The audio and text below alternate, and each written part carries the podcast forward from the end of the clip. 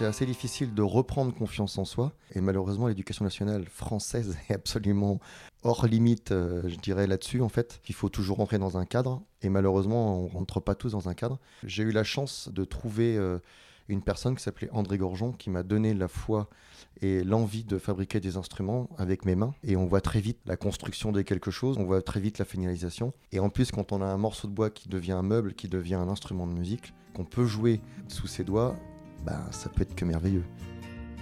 C'est un ébéniste au service des instruments de musique.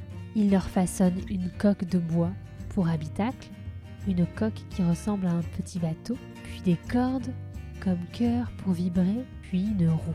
Sébastien est facteur de vielle à roue, un instrument à cordes frotté par une roue au lieu d'un archet. Il est aussi musicien, un artisan musicien, en somme, installé à La Châtre, une commune de l'Indre bien connue pour son festival de musique. Je le retrouve dans son atelier. Bonjour Sébastien. Bonjour. Merci beaucoup de nous accueillir dans, dans cet atelier. Vous êtes facteur de, de vielle. Qu'est-ce que c'est la vielle Alors, facteur de vielle à roue. Il faut dire vielle à roue parce que la vielle existe depuis le 17e. C'était l'ancêtre du violon, en fait. Donc, euh, c'était un instrument qui était beaucoup plus primaire et ça s'appelait vielle, V-I-E, accent grave, L-E. De ce fait, on a mis une roue pour avoir un son continu. Donc, la vielle à roue, c'est un instrument à cordes frottées qui ressemble beaucoup au violon. À la place d'avoir un archet euh, libre, on a une roue qui va servir d'archet, qui va faire vibrer les cordes. Donc on a trois parties, on a la partie chanterelle, on a la partie bourdon et on a la partie accompagnement. Donc la rythmique, le chien. Donc je tourne la manivelle, on entend le son de la corde. Et donc, dès que je vais donner des à dans la manivelle, en fait, on va avoir les, on va avoir les, on va avoir les coups de poignet. Donc pour fabriquer des vielles à roue, il faut à la fois euh, être un incroyable euh, ébéniste, luthier, mais aussi avoir une oreille. Ça, c'est la grande question. Pour moi, oui, je suis musicien d'origine, donc euh, je pense que c'est pour ça aussi que j'ai pas mal de boulot, c'est que je comprends ce que les musiciens attendent, mais je connais quelques collègues luthiers qui savent pas du tout jouer de l'instrument dont ils fabriquent. Et je connais aussi des collègues luthiers qui ne sont pas du tout ébénistes. Moi, j'ai eu la chance de pouvoir faire ce parcours, menuiserie, ébénisterie, restauration de meubles, et après venir euh, toucher la lutherie euh, en professionnel. Mais euh, c'est pas obligatoire. Et justement, racontez-nous cette histoire. Quel petit garçon vous étiez, enfin un grand garçon plutôt, à l'âge de 14 ans, 15 ans? Alors à partir de 14-15 ans, à la sortie de ma troisième, qui a été un peu laborieuse depuis la cinquième, je voulais partir en quatrième technologie, mais c'était pas possible parce qu'à l'époque, j'avais pas une trop mauvaise note, j'avais 12 de moyenne. Donc j'ai fini en quatrième, troisième à 2 ou 3 de moyenne. Je me suis dit au moins cette fois-ci, je partirai pas le général. Pour rentrer en menuiserie, euh, enfin BEP bois menuiserie, que j'ai fait à la Châtre sur deux ans, grâce à mon oncle qui m'a donné la passion du bois, donc euh, mon oncle Roger, qui était menuisier, il est en retraite maintenant. De suite, euh, j'ai compris que aller sur les chantiers, c'était pas trop mon truc. Donc je, me suis dévié sur l'ébénisterie. Donc j'ai passé mon CAP d'ébénisterie à Montargis en un an. Et je suis revenu à la Châtre en formation complémentaire pour apprendre la restauration des meubles, la sculpture et le vernis au tampon.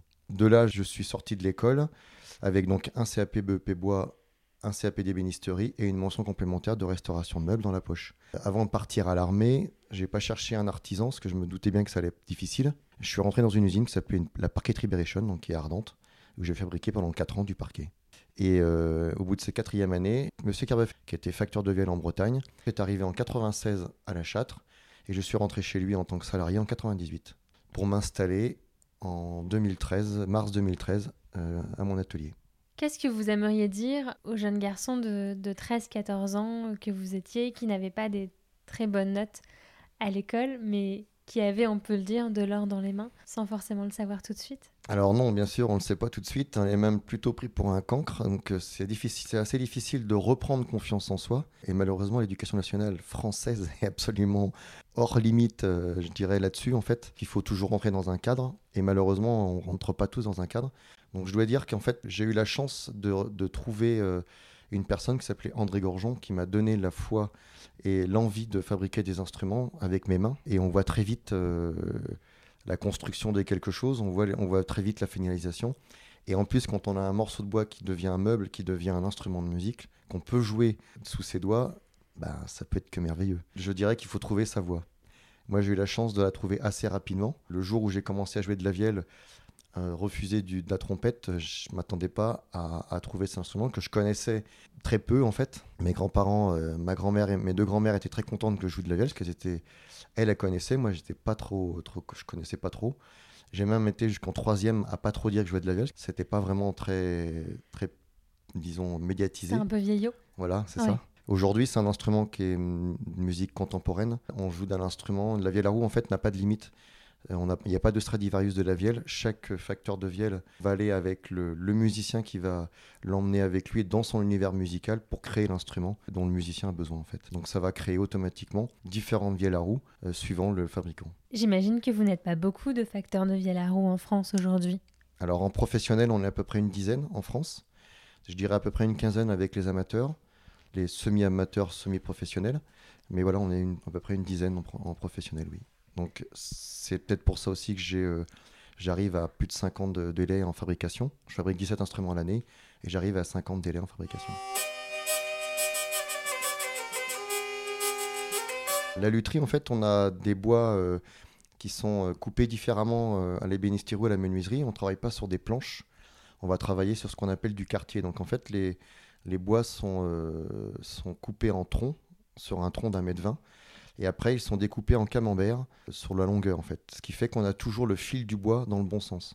Il y en a un en France qui, fait ça, il s'appelle Bernard Michaud, qui est dans le Jura. Il est dans le Jura parce qu'il achète beaucoup de bois qui viennent de la montagne, des hauteurs en fait. Pourquoi? Parce que plus l'arbre est dans les hauteurs, plus il fait froid, donc il va, il va aller beaucoup moins vite à la croissance. Et donc les fibres du bois vont être très serrées. Plus les fibres du bois sont serrées, plus le bois va être mécaniquement résistant. Donc on va pouvoir descendre dans les épaisseurs pour le faire vibrer. La grande théorie de la lutherie, c'est plus, enfin sur les instruments à cordes en tout cas, plus le bois est, fin, plus ça va vibrer. Et on va utiliser des bois comme, pour faire encore plus joli, on va utiliser des bois comme l'érable ondé. Donc c'est les érables qui sont, euh, il y en a très peu, on en trouve très peu en fait. Ils ont des ondes qui sont perpendiculaires aux fibres du bois, qui vont lui donner en plus une résistance mécanique accrue à la résistance ou à la pression des cordes. Donc on peut descendre sur les épaisseurs de, entre 1,5 et 2 mm pour faire vibrer le bois, sans qu'il travaille, sans qu'il se casse. donc vous arrivez à le plier sous vos doigts et il est très souple. Alors souple non, pour le plier il faut le chauffer. Donc on utilise un fer à ployer donc qui va chauffer à 300 degrés et en passant le bois sur la partie chaude, il va, il va commencer à vouloir se faire travailler. Et ensuite eh ben, je vais travailler avec le musicien. J'ai quelques vielles d'expo. J'ai une vielle soprano, j'ai une vielle alto, j'ai une vielle traditionnelle, j'ai une vielle baroque, j'ai une vielle électroacoustique, j'ai une vielle acoustique. Et le musicien va essayer ces instruments-là et va me donner son avis sur l'instrument et qu'est-ce qu'il recherche. Un peu comme Cendrillon pour rechercher son, sa sandale. Je vais essayer de, faire l'instrument qu'il recherche en fait. Alors si c'est un peu compliqué au démarrage, je lui fais d'abord un premier instrument qui va lui servir sur un an ou deux ans et à la suite, on va finaliser cet instrument pour lui faire l'instrument euh, final.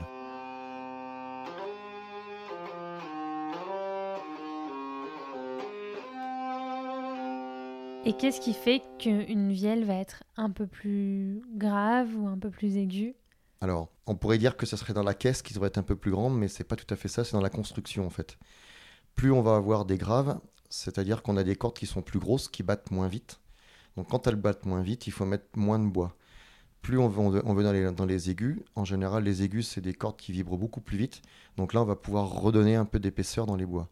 Plus on va être dans les fines épaisseurs de bois, plus on va être dans les graves, plus on va être dans les épaisseurs, plus on va être dans les aigus. Donc après il faut trouver un compromis. Je compare souvent mon métier à la cuisine. On a tous les mêmes ingrédients, mais suivant comment on les utilise, on va changer automatiquement le son. Quand vous dessinez une vielle, vous le faites sur, euh, sur, sur l'informatique? Oui, sur certains trucs, parce que j'ai une, imprimante 3D et une commande numérique, une CNC, une fraiseuse à commande numérique, où là, je vais utiliser des, des plans. Mais euh, la première chose que je fais, c'est d'abord, je prends du bois et je forme le bois comme je le ressens. Et vous diriez que le numérique vous soulage de toute une partie de conception? C'est ça. En fait, euh, l'intérêt du numérique, aujourd'hui, est très abordable. C'est des machines qui coûtent beaucoup moins cher qu'à une époque. Pour 7 ou 8 000 euros, on a une machine professionnelle. Et euh, ce qui est intéressant, c'est qu'elle travaille en même temps que nous. Alors, sur les commandes numériques, je suis complètement autodidacte. J'ai acheté ma première euh, imprimante 3D, elle avait, euh, je l'avais payé 600 euros. C'était vraiment un truc pour enfants. enfin hobby, vraiment un petit truc hobby, pour comprendre comment ça fonctionnait, si je pouvais l'intégrer dans ma fabrication. Très vite, j'ai vu les, problèmes, de, les limites de cette machine. Donc je suis passé à une machine professionnelle. C'est une marque française, volumique, qui est sur, Nice. Euh, et, là, j'ai pu créer ce que je voulais sur la, pour mettre sur les instruments.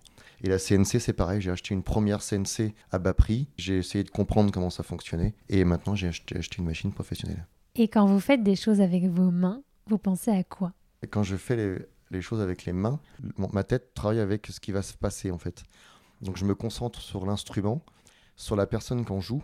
Donc si je la connais, je, souvent je, je prends, quand il a fait des enregistrements, j'écoute beaucoup ses instruments. J'écoute comment il joue, ça m'imprime euh, vraiment son son et ça m'aide pour aller euh, au plus proche de ce qu'il attend euh, sur l'instrument. Et pour ceux qui voudraient devenir luthier, il y a aussi une formidable formation à Mirecourt.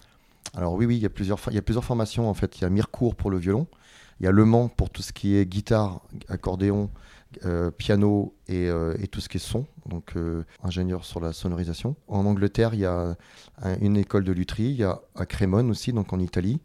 en Belgique aussi, donc il y a des écoles de lutherie un peu partout, sauf que ça devient un petit peu compliqué en fait, comme Mirecourt a été fondé en 1972, par le regroupement de quelques luthiers, qui n'étaient plus beaucoup.